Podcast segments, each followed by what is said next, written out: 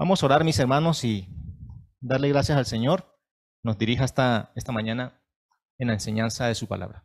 Señor y Dios, muchas gracias te damos por bendecirnos. Cada día, Señor, tú nos colmas de tus beneficios. Señor, aquí estamos para ofrendar a ti nuestra gratitud, nuestra vida, nuestra atención también a tu palabra. Señor, háblanos a través de ella, que es la verdad que es la palabra inspirada por ti, la cual es útil para enseñarnos, para redarguirnos, para corregirnos, para entrenarnos, Señor, en lo que tú quieres a través de nuestras vidas, en, nuestras vidas y a través de nuestras vidas. Gracias, Señor, por las visitas que tenemos hoy, bendícelos y que tu palabra, Señor, llegue a todos como un refrigerio, Señor, y también como esa palabra que nosotros debemos atender, obedecer con todo ánimo, con toda buena voluntad, con gratitud a ti, Señor, por lo que has hecho. En Cristo Jesús. Amén. Bueno, ya vamos avanzando, ¿no? Capítulo 4 de Apocalipsis. Estamos estudiando este libro, un capítulo por domingo. Y bueno, hoy nos corresponde el capítulo 4, donde hablaremos de la visión del Señor en su trono celestial. Así que les invito a ubicarse allí. Había un versículo para memorizar, ¿cierto? ¿Cuál era el versículo? A ver, lo decimos todos a la voz de tres, los que lo aprendimos. Uno, dos y tres. Señor, digno eres de recibir la gloria y la honra y el poder, porque tú creaste todas las cosas y por tu voluntad existen y fueron creadas. Bueno, eh, este capítulo, mis hermanos, nos centra en el personaje eh, principal, no solamente del libro de Apocalipsis, sino de toda la Biblia y de toda la creación y de toda la vida, de todo lo que existe, de, de todo lo que hay y esa persona es nuestro gran Dios y Salvador. Amén. Y este capítulo, hermanos, hace un cambio en, el discurso que viene, que viene aquí manejando el apóstol Juan.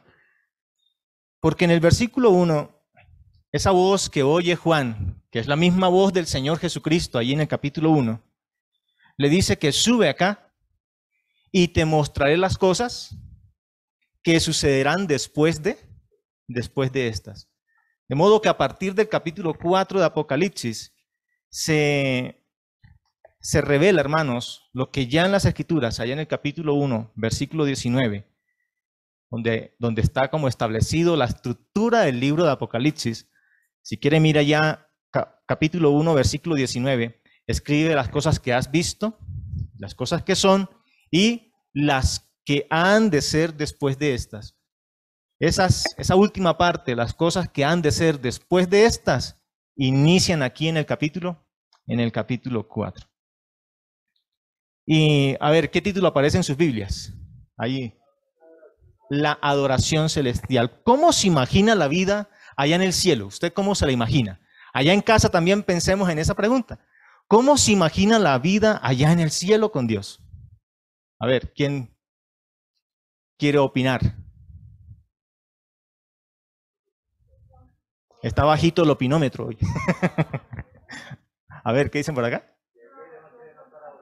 Día y noche adorando, adoración. Hermanos, este es un pasaje que nos centra en la adoración verdadera a ese ser principal que es el único digno de merecerla, esa adoración al Señor. Apocalipsis cumple, hermanos, el propósito de revelar a la iglesia las cosas que van a suceder pronto, allá en el cielo y también aquí en la tierra. ¿Y esto para qué? Para nuestro consuelo. Me gustaría que usted se llevara esto en su mente, muy preciso, porque es un tema del libro de Apocalipsis. El libro de Apocalipsis, hermanos, está escrito para nuestro consuelo, para nuestra consolación, para nuestra alegría. Apocalipsis da a la iglesia la visión de lo que será la vida en el cielo y por la eternidad con el Señor Dios Todopoderoso, dando a conocer primeramente, mire que esto es especial porque nos enfoca en lo principal de la vida celestial, que el Señor es el ser más glorioso en el cielo y digno de nuestra adoración. ¿La iglesia estará en el cielo? Amén. Así será. Pero la iglesia no va a ser el personaje principal en el cielo. ¿Estarán ángeles en los cielos? Claro, están al servicio de Dios. Pero los ángeles no son los seres principales en, eh, el cielo, sino Dios, nuestro gran Dios y Salvador. Él es el principal allá. Hermanos, vamos a mirar tres cosas aquí que usted puede seguir ahí en su boletín. También, hermanos, allá se les estuvo enviando el enlace para que puedan seguir la enseñanza a través de los dispositivos. Vamos a mirar tres cosas eh, de esas cosas que vio Juan, que vio Juan allí. A propósito, de aquí en adelante, mucho, mucho de lo que vamos a estar mirando eh, le fueron dadas a Juan a través de visiones, de visiones. ¿Qué es lo primero que podemos notar aquí que Juan ve allá en el cielo? Mire versículos 1 al 3. Después de esto miré y aquí una puerta abierta en dónde? Y la primera voz que oí, como de trompeta, ¿cuál voz es esa? La voz del Señor Jesucristo, allá en el capítulo 1. ¿Qué dijo esa voz? Sube acá y te mostraré las cosas que sucederán después de esta. Y al instante yo estaba en el Espíritu y aquí un trono establecido ¿dónde? En el cielo. Y aquí un trono establecido en el cielo y en el trono qué? Y el aspecto del que estaba sentado era semejante a piedra de jaspe y de cornalina, y había alrededor del trono un arco iris semejante en aspecto a la esmeralda. Yo quiero, hermanos, hacer notar primeramente que Juan ve al Señor allá en el cielo como el Rey de Gloria. Esto, hermanos, nos, nos puede ayudar en la escritura a pensarlo así por la palabra trono. Es una palabra que se repite bastante en este capítulo. Podríamos también hablar del trono aquí. Sin embargo, dice el verso 2 que en el trono hay uno sentado y el versículo 3 se centra, ¿cierto? En esa persona allí sentada. Juan ve al Señor como el Rey de Gloria, allá en el cielo. Y es que el Señor es el Rey de Gloria en el cielo. Mire que la visión ya... Eh, ¿Dónde estaba Juan? En la isla de Patmos, ¿cierto? Aunque estaba en el Espíritu, las primeras revelaciones que él recibe la revelación de Jesucristo, cuando él ve a Jesucristo y los mensajes que recibe a las iglesias, las recibe en ese plano terrenal, en el Espíritu, pero allí. Pero ahora el Señor le dice que sube acá. Es una visión celestial. Todas las visiones, hermanos, ahora, hasta ahora todas las visiones han sido dadas en el plano terrenal. Juan se, se encontraba allí en Patmos, pero ahora el Señor le dice, sube acá, al cielo, al cielo.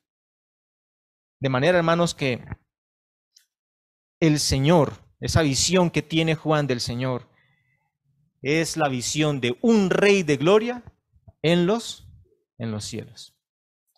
Esto es interesante, hermanos, porque el cielo es el trono del Señor.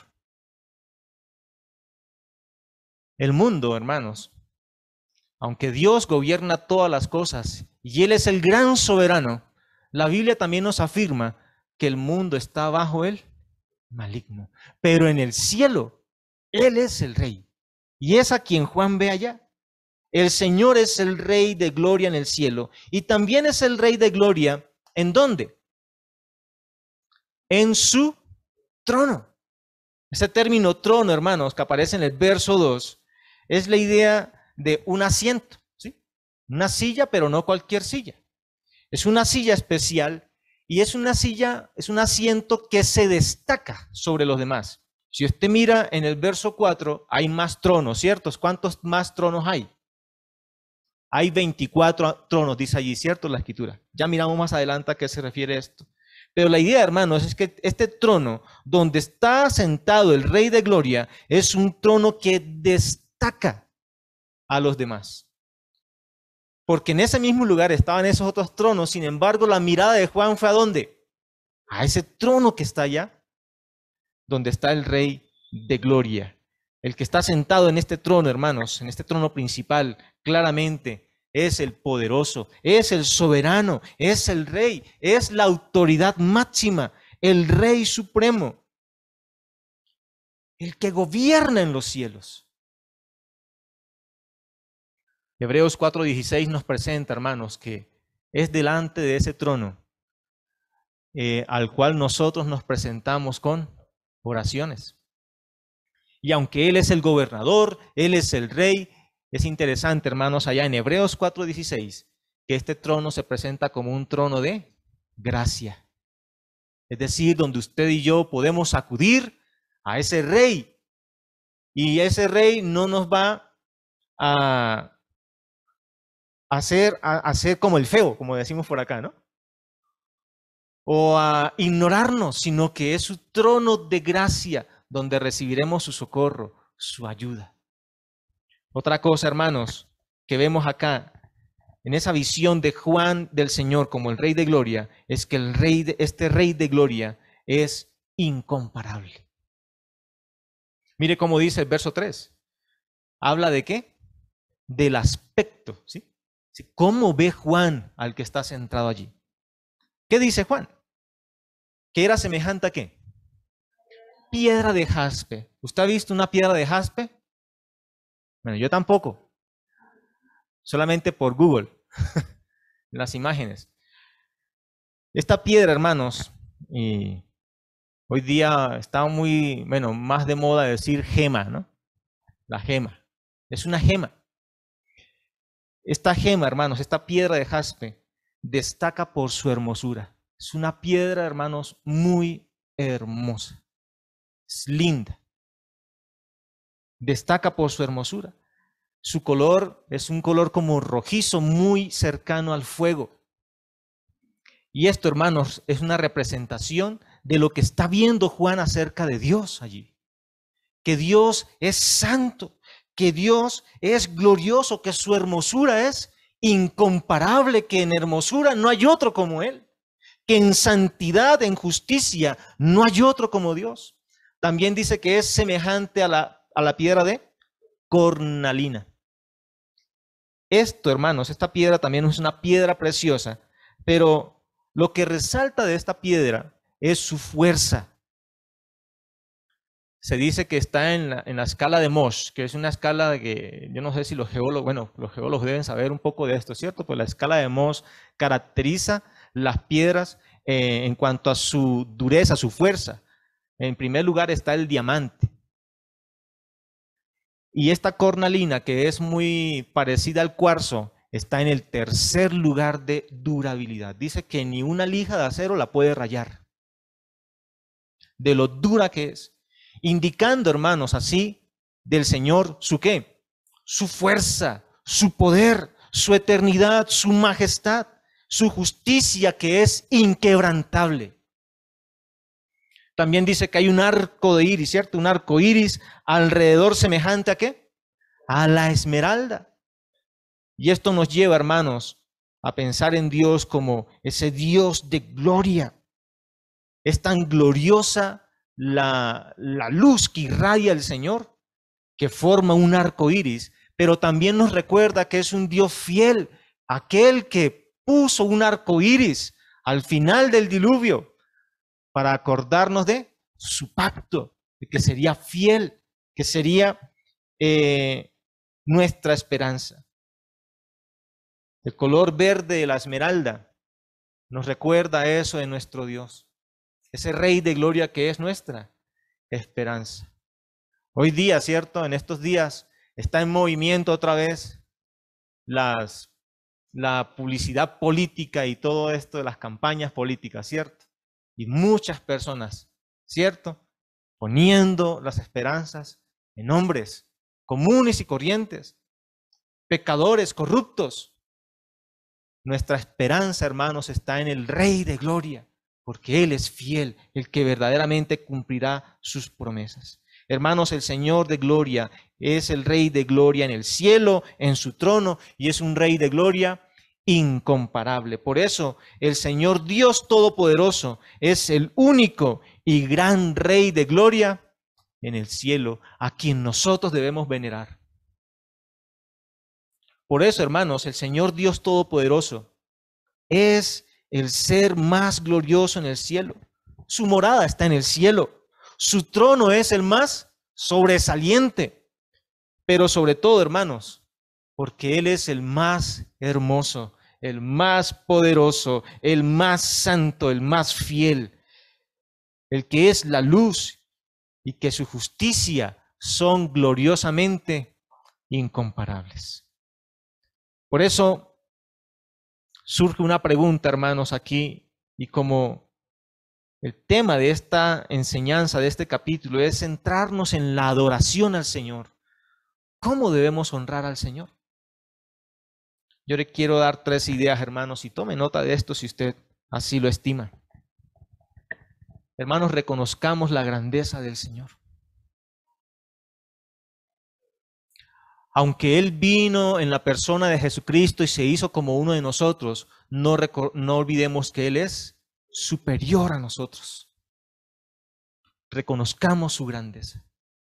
Reconozcamos su majestad. Él está en un trono, reinando, gobernando, como el soberano el que pueda hacer con nosotros, hermanos, como quiera, cuando quiera y como quiera. A quien no debemos levantar nuestra mano, hermanos, en contra de Él o en algún rechazo en contra de Él. Reconozcamos su majestad y reconozcamos su hermosura. Él es gloriosamente hermoso. Entonces Juan ve al Señor como el Rey de Gloria en el cielo. Pero también, hermanos, consideremos los versículos 4 en adelante, eh, viendo aquí que Juan ve al Señor como el centro de todo. Si ustedes notan los versículos 4 en adelante, ¿cuál es la palabra que más se repite? El trono, el trono. ¿Y por qué decimos que el Señor es el centro de todo allá en los cielos? porque todo depende de allí, todo emana de allí, todo sale de allí. Mire cómo dice el verso 4, leamos. Y alrededor del trono, ¿sí ve? ¿Alrededor del qué? ¿Cuál es el punto de referencia? ¿Y quién está en el trono? El Señor es el centro de todos los cielos. Alrededor del trono había 24 tronos y vi sentados en los tronos a veinticuatro ancianos vestidos de ropas blancas con coronas de oro en sus cabezas. Veinticuatro tronos alrededor del trono sobresaliente, del trono principal. Hay veinticuatro tronos y hay veinticuatro ancianos que están dispuestos, bien dispuestos, alrededor de nuestro gran Dios y Salvador. Dios, hermanos, es el centro de todos. Allá en los cielos Él será el centro de nuestra vida. ¿Y por qué digo del centro de nosotros? Porque estos 24 ancianos que están en 24 tronos, vamos a ver que, Apocalipsis maneja muchos números, ¿no? Por ejemplo, el número 7, ¿cierto? ¿Sabe qué simboliza el número 7? Perfección. Es el número de Dios. Porque indica perfección, plenitud, que es completo. También encontramos, vamos a encontrar más adelante el número 6. ¿Qué representa el número 6? El hombre, que es el número del hombre que no alcanza a Dios, por eso es 6. Que aunque se crea a Dios, pero no, no, no alcanza. No alcanza a Dios. Y este número 24, curiosamente, hermanos, el número 24 es un número que significa representación. Eso es lo que significa el número 24. Es decir, que este número está indicando, bueno, los ancianos representan algo o alguien. Y es curioso porque el término anciano es un término que se usa en la escritura, en el Nuevo Testamento, especialmente en las cartas, en hechos, en las cartas, para hablar de los líderes de la iglesia. Entonces, claramente, hermanos, podemos ver que esos 24 ancianos son representación de quiénes? De la iglesia. Esos 24 ancianos representan la iglesia. Y aquí, hermanos, una nota muy importante para el consuelo de nosotros. Cuando Juan le, le, es dada esta visión, el Señor le dice, yo te mostraré las cosas que sucederán después de estas. ¿De cuáles estas? ¿Qué hay antes de Apocalipsis 4? Las cosas que son. La iglesia. Indicando, hermanos, muy importante, y reafirmando la escritura, que la iglesia no pasará por el tiempo de los juicios que sobrevendrán sobre el mundo. Porque después de la iglesia en la, en la tierra, estará donde? Inmediatamente en los cielos. Allá estará la iglesia, vestidos de ropas blancas, es decir, la iglesia allí, los redimidos por el Señor, con coronas de oro. ¿Qué son esas coronas? Pues las recompensas del Señor. Y hermanos, ahí están los ancianos, contemplando a quién? Al Rey, al Rey de Gloria. También dice el verso 5, mire cómo comienza el verso 5. ¿Y de dónde? Y del trono, ¿sí ve cuál es el punto de referencia? El trono, ¿cierto? Es el centro. Dice que salían relámpagos y truenos y voces. Relámpagos, truenos y voces salen del trono. Esto, hermanos, es lo que sale, lo que ve Juan allí que está saliendo del trono de Dios. Indicando, hermanos, que Dios sigue siendo el epicentro de todo lo que sucede en el cielo. Esos relámpagos, truenos y voces son las señales, hermanos, de que Dios es el juez portentoso, de que Dios es temible, de que Dios es terrible. ¿Cuándo fue que cayó un aguacero terrible? El viernes, ¿cierto? con truenos y relámpagos. Mi esposa tenía una cita a las 2 de la tarde y qué temor salir. Yo, iba pensando, bueno, gracias a Dios porque nos proveyó ese carrito. Pero yo vi que no le caiga un rayo a este carro. porque es terrible, hermanos. Esto indica, hermanos, que Dios es el juez portentoso.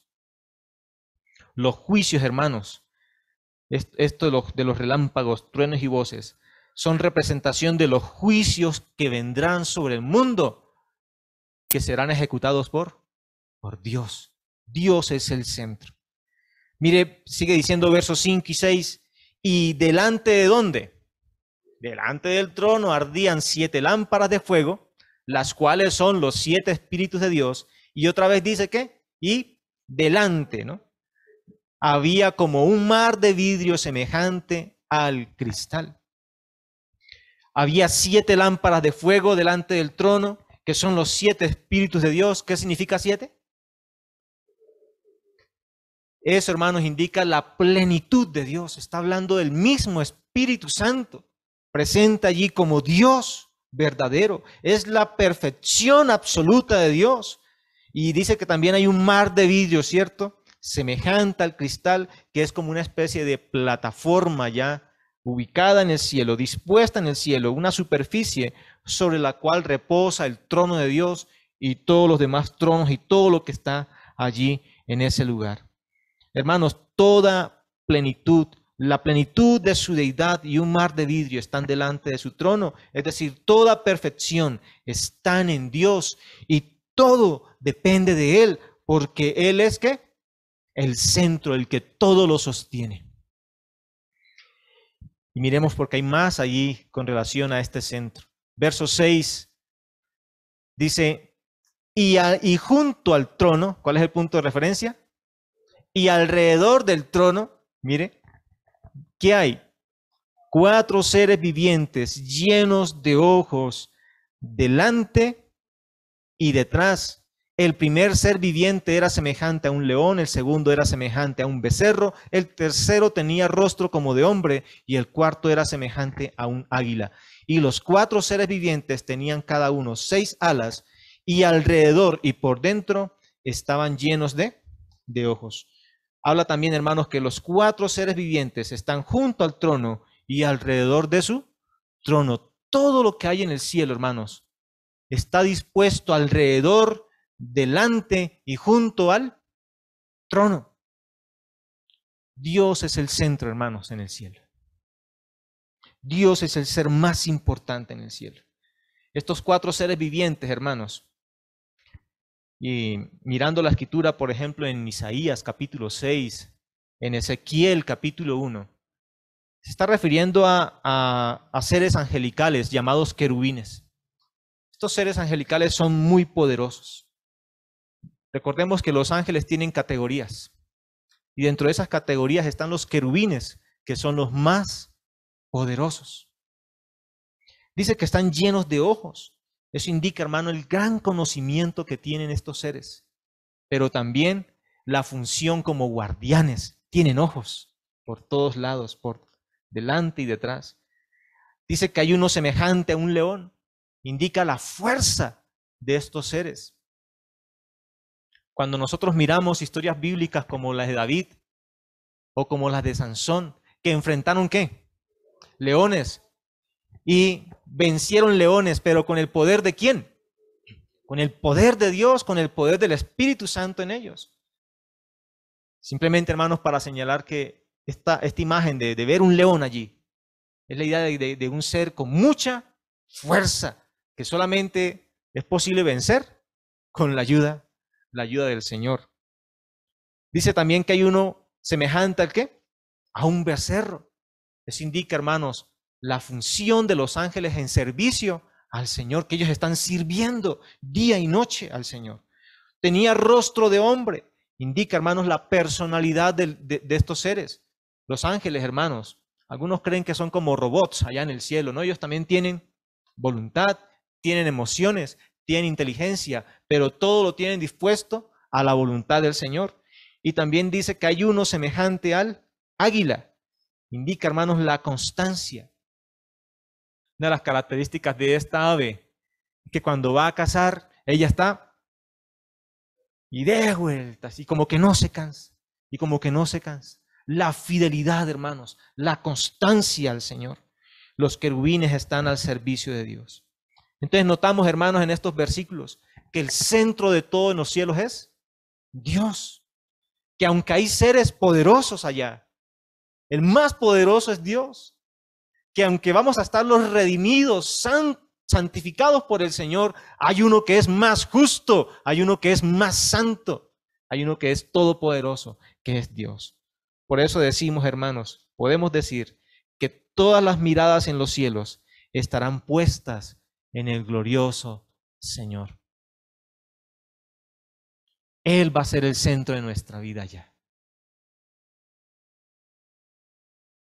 El Señor Dios Todopoderoso es el ser más glorioso en el cielo, pues Él es el centro de todo y de todos en los cielos. Por eso, pensemos, hermanos, aquí también, ¿cómo debemos honrar al Señor? ¿Cómo debe usted honrar al Señor, el Dios Todopoderoso? Pues consideremos, hermanos, lo que la palabra nos está queriendo enseñar aquí. Centremos toda nuestra vida en el Señor. ¿Sabe que muchas veces nos ensimismamos? Y, como, que, como que pensamos que el mundo se nos debe a nosotros. Y que si yo estoy, estoy triste, el otro tiene la obligación de ponerme contento. No, hermanos. El ser más importante es Dios. Y es a Él a quien debemos dirigir toda nuestra atención, centrarnos en Él, para darle la gloria a Él que aunque estemos en dificultad, que aunque estemos en prueba, no olvidar que Él es el Todopoderoso y el que está dirigiendo todas las cosas y también nuestra vida, que nos debemos a Él. Otra cosa, hermanos, aquí es temiéndole a Él. Si Él es el juez portentoso, tengamos temor de Dios. No osemos, hermanos, tentarle llevando una vida desagradable, una vida en pecado, Él es el juez portentoso. Y sus juicios, hermanos, son inquebrantables. Y algo más, sirviéndole al Señor. ¿Sabe el término servicio en la, en la Biblia? También es adoración. Cuando usted y yo servimos al Señor, nos disponemos al Señor, disponemos nuestros talentos para Él, disponemos nuestros dones, los que Él mismo nos ha dado, disponemos las cosas que el Señor ha provisto, le servimos y de esa manera le honramos a Él, le adoramos. Juan ve al Señor como el Rey de Gloria en el cielo, como el centro allá en el cielo, como el centro de todo, pero finalmente, hermanos, también lo ve como el único ser adorado en el cielo. Mire lo que dice verso 8 acerca de estos cuatro seres vivientes. Dice, ¿y no qué?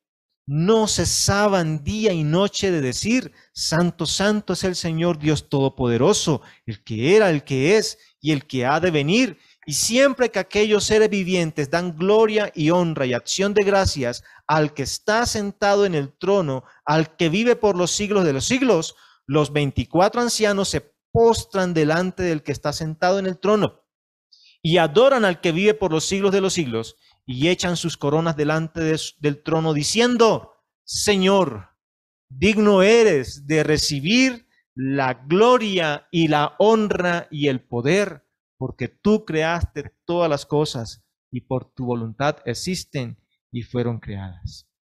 Juan ve al Señor como el único ser adorado porque los cuatro seres vivientes le adoran a Él. Y yo le animo para que usted en casa haga esta tareita. ¿Cómo adoran estos ángeles, estos querubines al Señor? Como un ejemplo, como una enseñanza a nosotros de cómo debemos adorar al Señor. Mire, le adoran sin cesar, ¿cierto? Porque dice que, y no cesaban, día y noche. ¿Cuánto nos falta a nosotros de constancia en la adoración al Señor, ¿cierto? ¿Por qué digo esto, hermanos? Porque realmente nos quejamos mucho. Y hermanos, nuestra adoración al Señor debe ser aún en los peores momentos de la vida, en las peores circunstancias, cuando no hay cuando hace falta algo, cuando tenemos alguna necesidad. Allí, hermanos, como estos seres, adorando constantemente al Señor, reconociendo la innegable santidad del Señor. Mire que dicen que santo, santo, santo. E-, es indiscutible la santidad del Señor. Debemos reconocer su santidad, reconocer que Él es Señor, ¿cierto? Le, llaman Señor, ¿eso qué quiere decir? Reconocen que Él es el soberano, lo reconocen como Dios, reconocen su poder infinito, Él es el todopoderoso, reconocen su existencia eterna, el que era, el que es, y también reconocen que un día vendrá por la iglesia, vendrá al mundo. También el verso 9 dice que le dan qué? Gloria, que le dan honra. Y mire esta última, hermanos, que es muy práctica para nosotros también. ¿Le dan qué? Gracias. Muy bien que el hermano hoy Esteban nos guió en ese propósito. Porque muchas veces, hermanos, llegamos al trono de gracia para pedir y pedir y pedir y pedir. Aunque el Señor nos dice que le pidamos y está bien. Pero como que gastamos más tiempo en pedir que en darle gracias por lo que ya nos ha dado. Aprendamos de los querubines, hermanos, a adorar al Señor. Y mire, también los 24 ancianos le adoran. Verso 10, ¿cierto? Dice los 24 ancianos, ¿sé qué? Se postran. ¿Cómo debe adorar la iglesia al Señor? Hermanos, postrándose ante Dios. ¿Qué quiere decir esto? Rindiéndose ante Dios. También reconociendo que Él es eterno. Porque dicen, ¿no? Adoran al que vive por los siglos de los siglos. ¿Qué más dice? Que echan qué? Sus coronas, hermanos. Y aquí tenemos que reflexionar en lo siguiente. ¿Para qué son esas coronas que vamos a recibir del Señor. No es para mirar quién tiene la corona más grande y más hermosa. Es para tener con qué adorar al Señor allá. Por eso, hermanos, lo importante de servir al Señor. La, la, Biblia habla de estos reconocimientos a través del término coronas. Por ejemplo, está la corona incorruptible de gloria, que es la corona que recibirán los siervos fieles del Señor, los que hicieron buenas obras. Recordemos que buenas obras no es solamente dar caridad, sino que buenas obras, hermanos, es todo lo que implica obediencia al Señor, en hacer lo que es bueno delante de Él. También habla la escritura de la corona de gloria. Está la incorruptible de gloria, pero habla también de la de gloria, que son las recompensas, hermanos, del Señor por aquellos que predican fielmente el Evangelio y que a través de esa predicación muchos llegan a los pies del Señor arrepentidos.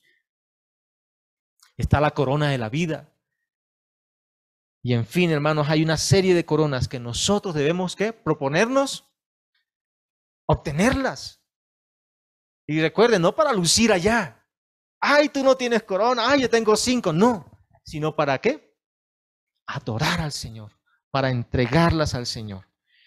También la iglesia adora reconociendo que Él es Señor, Señor, reconociendo que Él es digno, digno eres de recibir la gloria, la honra y el poder, y adorándole también, hermanos, porque Él es el Creador, porque tú creaste todas las cosas, y no solamente las creó, sino que también las sustenta, porque dice que por su voluntad existen. Y debemos decir, hermanos, que no estamos aquí por nuestra capacidad. No estamos aquí porque estamos comiendo mejor que otros. No estamos aquí porque gozamos de mejor salud que otros. Estamos aquí porque el Señor nos ha sostenido. Y por eso Él merece nuestra adoración. Él nos creó, pero también nos ha sustentado. El Señor de gloria, hermanos, allá recibirá, allá en los cielos, recibirá la adoración que Él solo merece. El Señor Dios Todopoderoso, hermanos, es el ser más glorioso, amén. Pues en el cielo es el único, es el único que va a recibir la adoración. Y es digno, hermanos, de recibir esa adoración. Por tanto, terminamos con esta pregunta. ¿Cómo debemos honrar a nuestro Dios? Cosas prácticas. Anímese a reconocer los atributos del Señor. Cuando usted está, por ejemplo, orando o va de camino a su trabajo, piense quién es Dios. Piense, por ejemplo, en su poder. Señor, tú eres todopoderoso, mira lo, lindo que has hecho. Piense en su santidad. Señor, realmente solo tú eres santo. Al ver tanta maldad, tanta corrupción en el mundo, y decir, Señor, solamente tú eres santo. Reconocer que Él es el Todopoderoso, que Él es el Señor de su vida. Dígale al Señor, allí en adoración, en oración, Señor, tú eres el amo de mi vida, el dueño de mi vida. Haz conmigo como tú quieras. Reconozca sus atributos, rinda la vida al Señor. Hermanos, dejemos tanto orgullo, y tanta rebeldía contra el Señor y su palabra. Debemos reconocer, hermanos, que el mundo se ha perdido y está tan, tan terrible porque se apartó del Señor, se rebeló contra Dios y su palabra. Pero el Señor nos redimió a nosotros para reconocerlo a Él como nuestro Señor, para hacerlo a Él el amo de nuestra vida. Y finalmente, hermanos, demos gracias. Seamos agradecidos.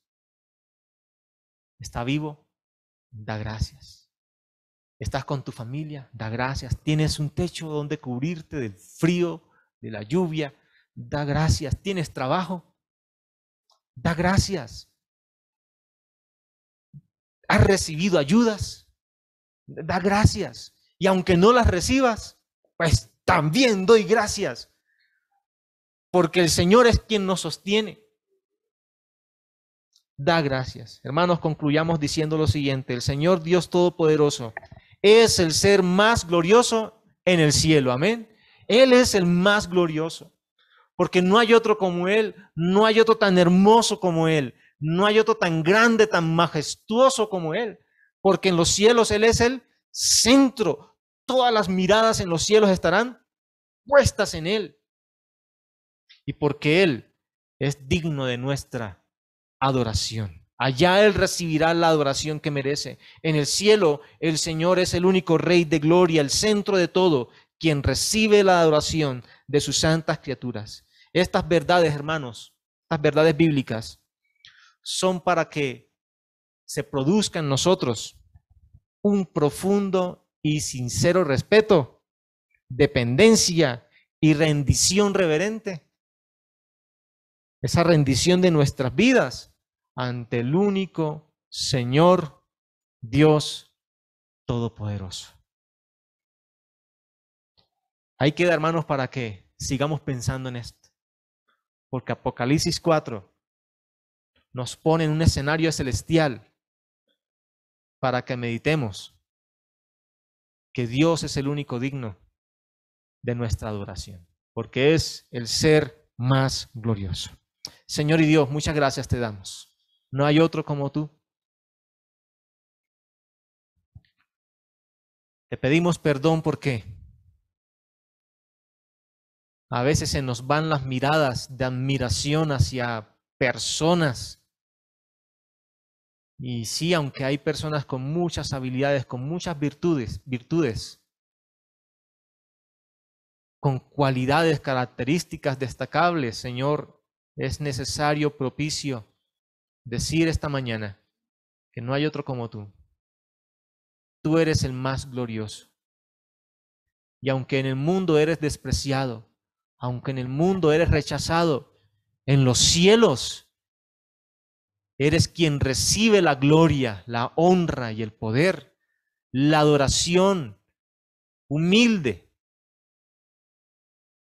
de tus santos y de tus redimidos.